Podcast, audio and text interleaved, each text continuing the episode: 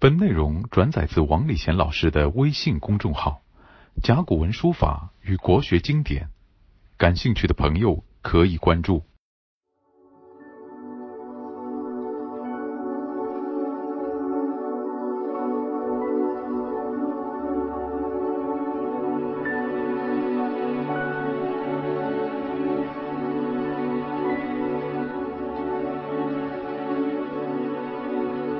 接下来呢，我们就讲那个《论语》。孔子啊，后来一直被人家骂，为什么？因为有一个三纲这个概念，君为臣纲，父为子纲，夫为妻纲，好像这个社会啊就这样子死死的把它定死了。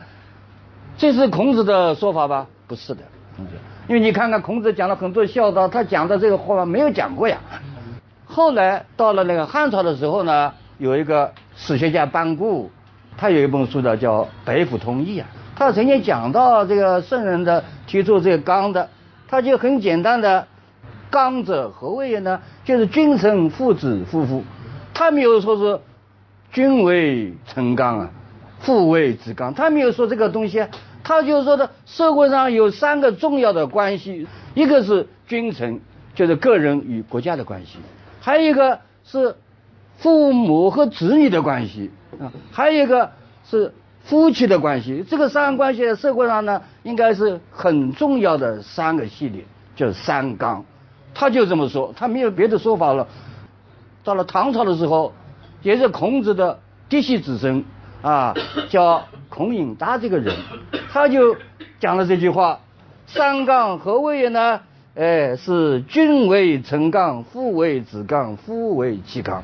结果呢，搞成了领导与被领导这个角色，啊，下层一面服从上层，所以这话呢是后人不断的延伸、延伸、扩大了，所以造成了后来的对孔门学说的一个不正确的理解。结果把这个不正确的理解呢，都当成孔子说的，所以他把这套到孔子头上去了。所以这就是我们今天要给他更正一下说的。有了这个呢，下面孔子就说了：“子曰。”三年无改于父之道，可谓孝矣。所以这句话呢，你要看后面那个“道”字。所以这个“道”呢，就是做父母的，他有好的地方，他也有缺点呀。这个“道”是他的正确的、合理的这一种为人之道，这就是道啊。如果他是正确的，呃，而且呢是与这个社会息息相关的。符合社会伦理的这种道，那你就要继承下来呀。说简单点，就是继承上辈的或者前辈的光荣传统。所以三年无改于父之道。那么如果你这样做的话呢，那就符合我们所说的孝。所以这样一来的话呢，孝实际上就成了一个人的内涵，就是我们每一代人都要把上一代人的。优秀的为人处世之道呢，给继承下来。比如我们大家都很熟悉的清代后期的戊戌变法的谭嗣同、梁启超他们这些人，就是很有道的。就是梁启超了，梁启超他和康有为一起搞那个百日维新，结果失败了。但他后来还孜孜不倦的一直为。我们中国的积弱济贫呢，想改变他的面貌而努力啊，所以他为国家的呀。那么，如果他是为国家的、为民族的，那么这个道你要继承下来了，三年无改一个，这个三是很多年了，一直的意思。那么他的儿子梁思成，梁思成大家都很熟悉的，一直搞那个古典建筑的，但他搞古典建筑并不是为他自己啊。他是想把中国的优秀文化，特别是建筑文化，给发扬光大，给留存下来。他是为民族、为国家的呀。虽然时代不同了，方面也不同，个人的这个能力也不完全一致，但他为国家、为民族的想法是一样的呀。所以他无改于父之道。像这种家庭，他会代代相传的。结果他的儿子的儿子。时代也不同了呀，现在当务之急就是搞那环保呀，天地啊、自然啊都被人类的过度开发所搞乱了呀。所以他一直在呼吁环保的问题啊，要把那个好的山水留给子孙啊。他现在也过世了呀。那么他这个想法是不仅不改他父之道，也不改他祖父之道呀。所以这就是那孔子所要提倡的“三年无改于父之道，可谓孝矣”。一定要把父辈的、祖辈的优良的传统呢给继承下来、发扬下去，这就是孝道。实际上这里已经变成了仁了，人道的意思。好了，古代呢这种事情很多，父子是这样，君臣也是这样。如果你担负着国家的使命，你就应该做呀。汉代呢很有名的人物叫苏武，他。秉承了汉的命令出使匈奴，匈奴呢把他扣留了，他是坚决的不投降。他怎么说呢？他说：“臣之弑君，有子之弑父。”也就是说呢，也包括在三年无改于父之道里面的。所以他在匈奴搞了十九年啊，最后才能够回家呀。十九年他从来没有改变，据说他拿的那个汉节啊。肩上的毛全部脱光了，就一根棍子了，他还是拿着，每天起来就操持这东西，表示我是汉的使节，不改变他的初衷。那么也是三年无改于父之道，可谓孝也。那么接下来编者呢，要使这个文章呢更舒当一点呢，他最后来了一句话，非常的有人情味。他怎么说呢？子曰：“父母之年，不可不知也。”一则以喜，一则以惧。就每一个做子女的，如果他有善心、有仁爱之心的话，他一定很关心父母的年龄的，因为他年龄越大，一个是开心，哎呦，我的父母长寿啊；同时呢，又很紧张，为什么？因为不管你这么长寿，你总是有一个限制的，所以你活得越长，那么离开你的终点就越近了，所以很担心。所以一字以喜，一字以惧。这个喜字呢，我们在这里做一个介绍。这个喜呢，今天是这样的啊，这个常常看到人家结婚啊，写两个喜字。这个字呢，结果呢由上古和下口组合而成，就是击鼓表示欢乐，并且张口表示笑的意思，加在一起呢就是喜。所以它是个会意字。那关于孔子讲的“父母之年，不可不知也”，一则以喜，一则以惧呢？可以读一首唐诗来说明这个问题。啊，以前我也介绍过这首诗，李商隐啊，李商隐呢写了一首诗，一共二十个字：“向晚意不适，驱车登古原。夕阳无限好，只是近黄昏了。”他是说呢，接近晚上了。那么人呢有一些那个忧伤，因为天气关系了，一天要过去了，所以驱车登古原啊，驾着车子呢到古原上去。好，后面两句话很有名了：夕阳无限好，只是近黄昏。所以夕阳无限好，那就是一则以喜啊。哎，我如果回家看到我父母，哟啊，他身体很好，还没有生病啊，年纪很大了，还过得很自由，那我很开心啊。夕阳无限好，但你再想一想，不对呀。他八十岁了呀，八十岁的话，你看看还有多少年？没有多少年了。所以我以前一直讲，父亲一直跟到我讲，我看他很好。他说你现在看我很好啊，不久就说我于枯鱼之事。你要找我，找到那个卖鱼竿的地方去啊，那可以找我了。枯鱼之事啊，他是讲这句咬文嚼字的这句话，枯朽了，完蛋了是吧？那么他一讲，我想。道理有点的，那我总要安慰他了。哎呀，你身体很好，还早了啊！你听每一次都要讲，那每一次你都很好嘛啊！不要担心是吧？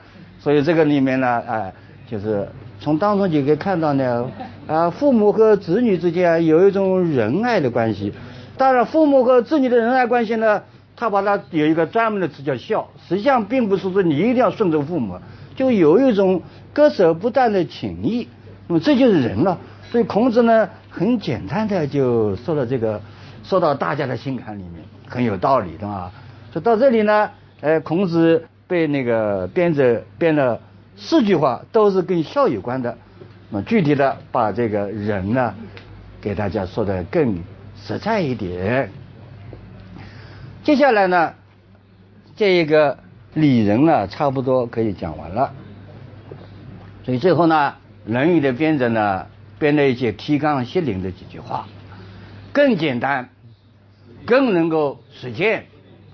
第一句话怎么说呢？子曰：“古者言之不出，此公之不待也。”古者，古时候啊，啊那些人呢，言之不出，他不轻易说话。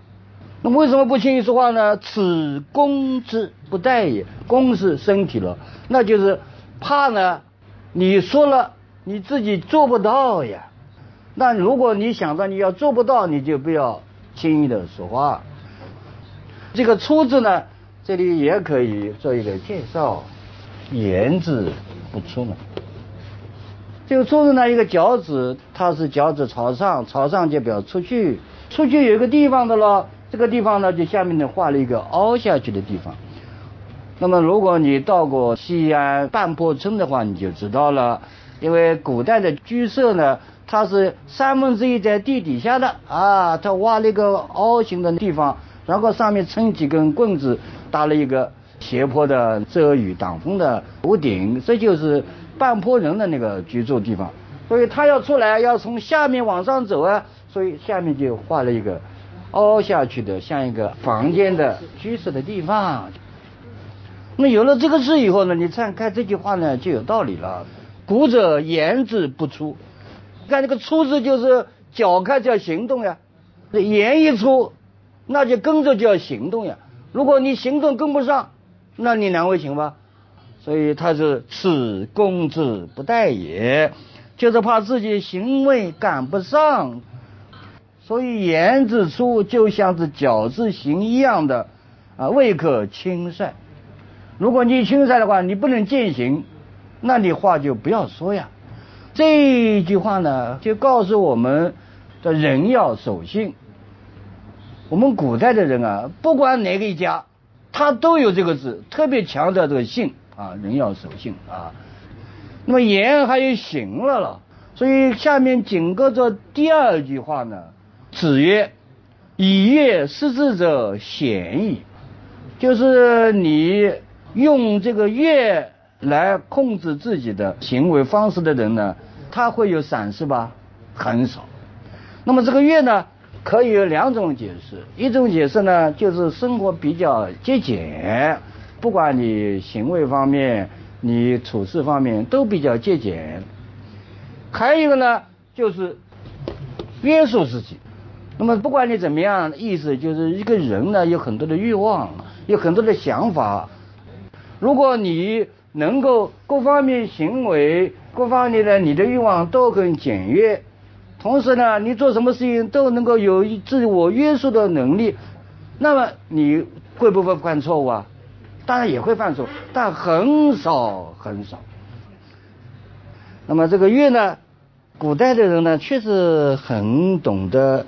这一个为人之道的，前面已经介绍过，汉朝为什么后来很强盛，这和他前面几个皇帝有关的，就一个文帝，一个景帝啊。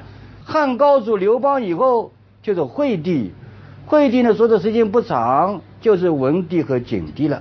文帝呢刚接手的时候呢，整个的国家呢还比较穷啊。因为他跟那个秦朝末年啊一片战乱的时间呢还很近啊，所以整个名声呢还没有上去。那么作为皇帝呢，他就觉得呢我要约呀，就各方面都要约束自己，生活都要简单，都要朴素呀。那个《史记》里面记载的文帝的那些事迹，我可以呢给大家介绍介绍了，在《文帝纪》里面啊。这文帝这个人呢，他穿衣服不是绫罗绸缎啊，就是布衣服。作为一个皇帝来说呢，穿这个衣服呢已经很节俭了啊，没有丝织品啊，没有什么绣花之类的。不仅他自己，他很喜欢的一个妻子呢，叫盛夫人，跟他爷爷差不多。他们有规定的，衣服不能长的拖到地上，不像我们今天结婚的时候，那婚纱拖得很长很长很长。啊，那是铺张，他衣服不能拖到地下。那么还有帐子了，这个帐子啊也不能绣花，也不能画什么东西，很朴素的。所以他妻子也是这样。为什么这样呢？来表示他们的生活非常简朴，作为天下的人的表率。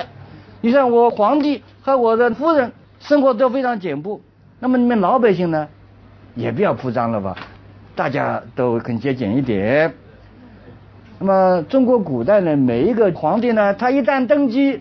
他就要为自己造陵墓啊，那么他也造陵墓了，他下了一条规定，说是陪葬的东西，金银铜铁都不需要，就是用瓦器泥烧的，他没有其他东西。所以如果你去盗墓盗文帝的墓，那不要盗，他没有什么东西啊。好，还有呢，他还有许多的讲究，说是那个坟不是要堆好多的土吗？说不要堆，增加老百姓的负担，不要堆。最后他还有一个遗诏。啊，那个文帝今天专门有他的遗诏，把它记下来。他说：“正文盖天下万物，自萌生弥不有死。就天下万事万物他，萌生的时候没有不死的，都要死的。死者天地之理，死是天地的道理啊。所以大家看了这皇帝这样讲，以后大家也不要怕死了。天地之理嘛，这死就死了。”物质自然者也，也不要为他而麻烦。这现在的人呢，借家生而勿死，都喜欢生而怕死。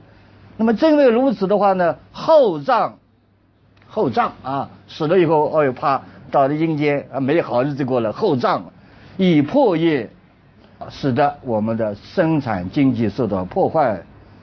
重复穿了好多好多的衣服啊，带去，使得。活着的人受到了伤害，五不取，我不要这样，也就是他呢能够这样做到，因此呢，他为汉的经济呢打下了扎实的基础。后来他的后继者景帝也是这么搞，几代人下来以后经济实力强了，所以才有汉武帝啊跟匈奴打仗啊，打仗是凭经济的，经济不行你不能打的了。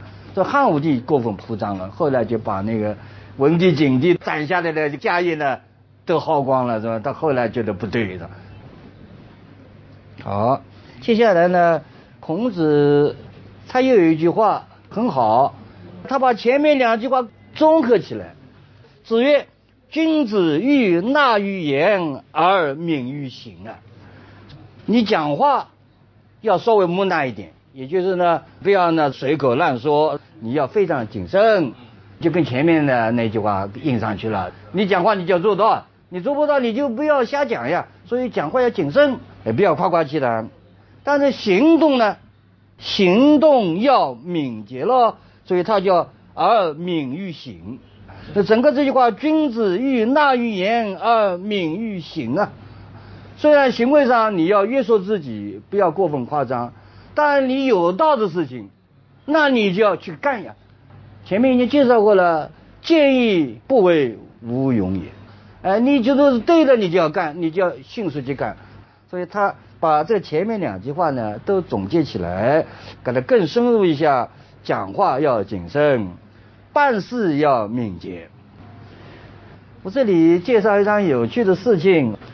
我们中国的书呢有一本叫《玉离子》，是明朝初年的一个刘伯温写的。刘伯温也是个道家人物，他写的《玉离子》里面呢有一桩事情很有趣的。他说在那个济阴，其实上就挤在南面了，南面阴，北面是阳了。济阴呢有一个夫人，这个夫人呢很有钱啊，他有一次乘船，结果船翻了，他结果登到一个泥草堆上，这个泥草堆很大的，在漂浮着，很危险。最后就是一个打鱼的人呢，乘着船过去。啊，他就喊救命救命！这个打鱼的人就划划划过去了。这个妇人呢，就怕他不来救，这就说我是这个济水岸上的首富啊！如果救我，我给北京啊，那是出高价了啊！北京。结果这个打鱼的人呢，划那里把他救上来了。救上来以后呢，把他送到家里了。这个夫人就讲了：好，我给你。结果他马上缩水了，十斤。哎，他缩水了呀。那个打鱼的讲，你不讲好北京的吗？怎么十斤了呢？这个夫人还振振有词了。他说你打鱼的呀，一天打鱼你有多少钱啊？就你现在经常一天我就给你十斤了呀，你还不满足吗？我讲的这个打鱼的灰溜溜的走了。我说这人啊很难料的呀。他这次爽约，后来他又在那个他在河边上，以前这个河就像我们今天那高铁了，经常要要来来往往的了。结果船又出毛病了呀，结果又出毛病，又在那个泥土堆上就喊救命了呀。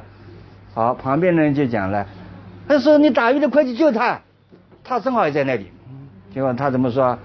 说这个人以前讲是一百斤的。结果只给十斤了呀，他讲话不算数的呀，所以他不去救，看着他。后来到底救不救，伊丽莎没有说，他已经告诉我们人讲话你不要瞎讲，哎，你要纳语言，你该怎么就怎么。你讲十斤，人家也不会说你少的呀。哦，你说北京就不给人家，还嘲笑人家，所以人家觉得很不舒服。看了前面的三句话以后啊。哎，就觉得这个人啊，做人啊，太受约束了，讲话也不能瞎讲，欲望也不能很大，还要一直约束自己，这和今天的人的想法完全不一样。从今天来讲起来，孔子的这个学说没意思啊，人被他这样说服了，我还做什么人啊？实际上他没有搞清楚。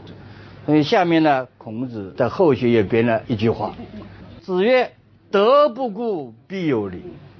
所谓德不孤啊，就是你一崇尚道德，崇尚仁义，讲话又不随便讲，做事又非常麻利，自己还约束自己，那这个做人做的太苦了。人家都是享福，人家都怎么样花天酒地，我为什么做一个清教徒呢？那不划算了。但是孔子讲的德不孤，必有邻。如果你崇尚道德，崇尚仁义的话呢，天下跟你志同道合多的是。你不要以为没有人啊，德不孤，一定有和你志同道合的人。所以这个邻不是邻居啊，一定和你有志同道合的那种人存在。那以前我就讲到过的，苏东坡呢，有一次被贬到黄冈这个地方，做一个团练副使，啊，就相当于今天的地方武装部的副部长，官很小。那么他那个地方有一个叫朱思农的。士农司的官名啊，也是一个地方官，管农业方面的一个官员。这个官员呢，官做得很好，那么经常讲的富可人，富可造的。所以呢，他做到后来没事干了呀。做好官的呢，他下面肯定是很少的。为什么？他处理的井井有条。于是乎呢，他就写了一首诗，里面有两句话很有意思的。他说：“官衔无一事。”蝴蝶飞上街，他的衙门口没有什么人来上访了，这个不行了，那个不行了，没事，清闲的很，所以没人来的话，蝴蝶在那就飞啊，飞到你的啊衙门口的街上了呀。这两句话很妙的，写诗的人懂的，对吧？不写诗，哎呦，这两首是很普遍嘛，就这样。但你要用这个形式来表现你的官衔，你做事做得很亲民的话呢，很不容易的。那么正好苏东坡也在那里做官了，他有一次听到，哎，有这两句话太妙了。他说是谁写的？他也不知道。就人家搞错这是一个管农业的一个官员朱世农写的啊。苏东坡呢，他是一个写诗词的行家，所以他就说，生的优雅之趣。那么可见这个做官也做得很好了。好了，后来朱世农呢，渐渐的就认识苏东坡了。认识苏东坡以后呢，结果可能苏东坡成了很要好的知己。那苏东坡呢，也把他当做自己，经常邀他来一起聊聊玩玩。从这里看出呢，如果两个都有道德的人呢，他一定会在一起的呀。德不孤，必有邻呀。孔子讲的非常对的，你不要担心啊。这个是做官的了，还有平民百姓当中也是道不孤，必有邻啊。我这里再讲一个。就讲苏东坡了。苏东坡呢，他有一本笔记啊，叫《东坡志岭》，他就讲了以前在南京当时叫金陵，有一个姓信的，姓师顺，他一直读书的，读书的人未必就能够进士及第啊什么什么，结果他也没有做官，那么维持生计呢，他就开了一个酒店卖酒，在什么地方呢？在今天的九江，当时叫江州啊，在江州卖酒，因为在长江边上呢，所以来来往往的人很多。这个人呢，因为他读过书的了，他是一个什么儒商，所谓儒商就是做生意也讲道德的了。那么德不孤必有邻啊，所以他这样的话呢，不管男女老少，好的坏的人，他都接待，非常的友好。所以不管好人坏人，他有道无道人都跟他很亲近，他名气很响。有一次呢，有一个做官的人呢过来了，也到他这里来，一谈的话，大家。都读书的了，所以很要好呢，一来二往成了好朋友了。就好朋友以后呢，这个船要走了，走的时候呢，姓姓的这个卢商呢就给了他十坛酒，啊，我送你啊，十坛酒啊，你慢慢去品尝品尝。哎，这个十坛酒后来救了这个官船的主人的命啊！为什么？他走到上游，大概到黄冈这个地方吧，结果被那个江上的强盗给劫船了呀。劫持以后，他们都到到船上。就把他酒他拿出来喝酒了呀，结果这一些强盗一看，哟，这个酒好像认识的嘛，哦，是那个姓老头的酒嘛，他就问这个官船的主人了，说你跟姓老头有什么关系？说我跟他很要好的，就讲怎么怎么怎么跟他很要好的啊，一讲以后呢，这些强盗说不好意思了，说我们这跟这个老头很好的呀，结果抢了他的那个亲戚朋友了，那不好，哦，全部还给他，走了。那么你想想看，你做个好人啊，连强盗也跟他成为朋友了呀，他也是好人了呀。所以德不孤，必有邻。最后孔子讲话，编者意图都很明确的。前面讲做事说话都要有道理，然后把做事说话做在一起啊，就是说纳于言，敏于行。那你不要认为你个人吃亏了，德不孤，必有邻。但是你不要以为德孤必有邻，你就一味的做下去啊！做事也要有分寸，也要有个度。结果他后来子游也，他用孔子的学生来讲一句话，什么话？事君说，斯入矣；朋友说，斯疏矣。这个不是树木的树，说就反反复复，就是你为君王办事，你对君王提出劝告一次两次可以的，你老是搞。这个君王要厌烦的，你和朋友在一起也是一样的呀。这个人啊，有点缺点，香烟不要吃吧。你讲了一个，他还在抽烟，过两天你不要吃吧，反复的讲，这个朋友就厌烦了。所以这个呢，他就讲了人情世故，就是你可以做做得很好，但是不要过头。虽然德不孤必有邻，但是呢，事君说，是入矣；朋友说，是疏矣。有时候呢。要到此为止啊！所以这里呢，我就想起以前那个名医啊，扁鹊。扁鹊不是一直见到蔡桓公吗？蔡桓公生病了呀，是吧？他说他一看，哦，积在腠理，就是在那个皮肤表面，哎，你要看，不看就要深入进去了。结果那个蔡桓公就说了，说我没有病啊。扁鹊就走了，走了以后他跟人家说了，说说我知道做医生的人啊。就换一次没有毛病的病，你没有毛病，我说你有毛病，我治好了，以这个作为自己的功劳。好了，过了十天，这个扁鹊又碰到那个蔡桓公了，哎，跟他讲你不对啊，说说这个病已经进去了，到了肌肤，在皮肤下面，到了肌肉下面去了，所以你再不医很危险啊！啊，那个蔡桓公呢，听了也已经不耐烦了，不悦，不开心了，这就是弑君说，弑入也。自己给自己找麻烦，过又过了十天，又碰到那个蔡桓公了。这个扁鹊就说：“哎呦，你这个毛病不行了，已经到了骨头里面去了。”那个蔡桓公呢更不开心了。最后一次他看到蔡桓公的时候，他挑着就走了呀，不再说了呀。